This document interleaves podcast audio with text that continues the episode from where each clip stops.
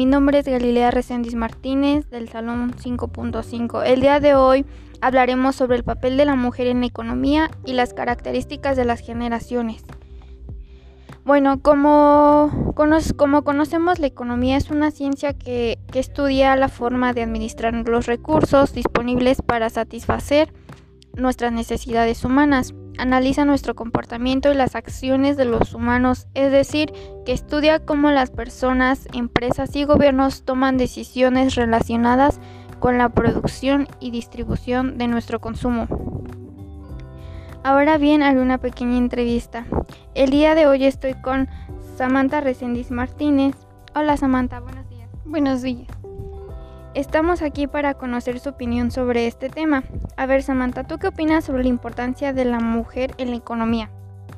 Pues yo creo que se ocupan una parte importante en la economía, pues colaboran en los negocios, en la agricultura y como empleadas domésticas, vendedoras en mercados y de mi parte son las maneras en las que aportan y creo que como mujeres somos importantes en la economía. Así es, creo que yo estoy de acuerdo contigo. Creo que así como nosotros las mujeres en la sociedad formamos parte de esta porque hacemos producir o al desarrollo económico, así como tú no lo estás comentando. Bueno, ahora, ahora tú como mujer estudiante, ¿crees colaborar en la economía? Por ahora no, pero en un futuro seré parte o formaré parte de ello.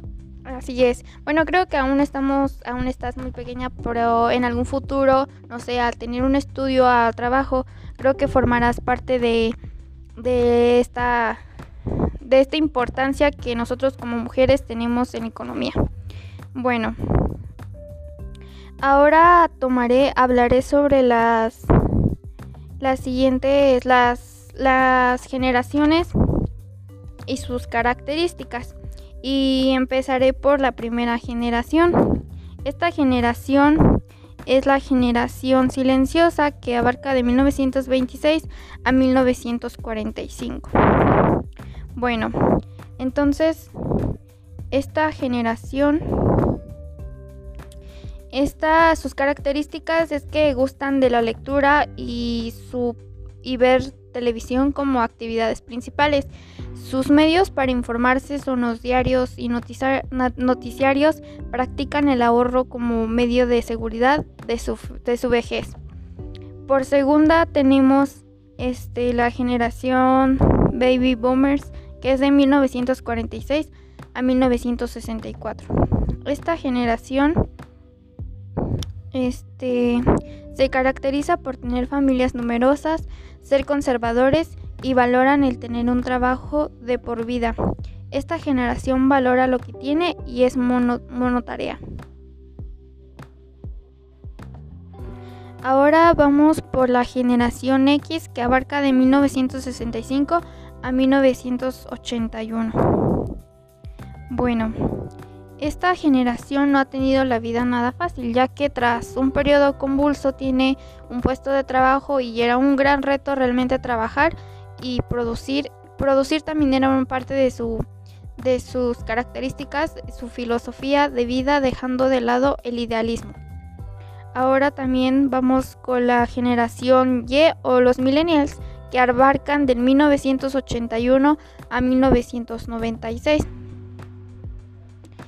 Esta generación es la generación Y, como lo acabo de comentar, Y, perdón, o mejor conocida por, por millennials. Son los nacidos entre las décadas de los 80 y 90. Prácticamente no recuerdan un mundo sin móviles o sin tener la información a golpe de clic en Internet. Tienen mayor capacidad multitarea, están más y mejor preparados. Esta generación está conectada al mundo y están más abiertos al cambio que generaciones anteriores y son menos conformistas. Ahora la generación Z que abarca en el 2001 al 2015.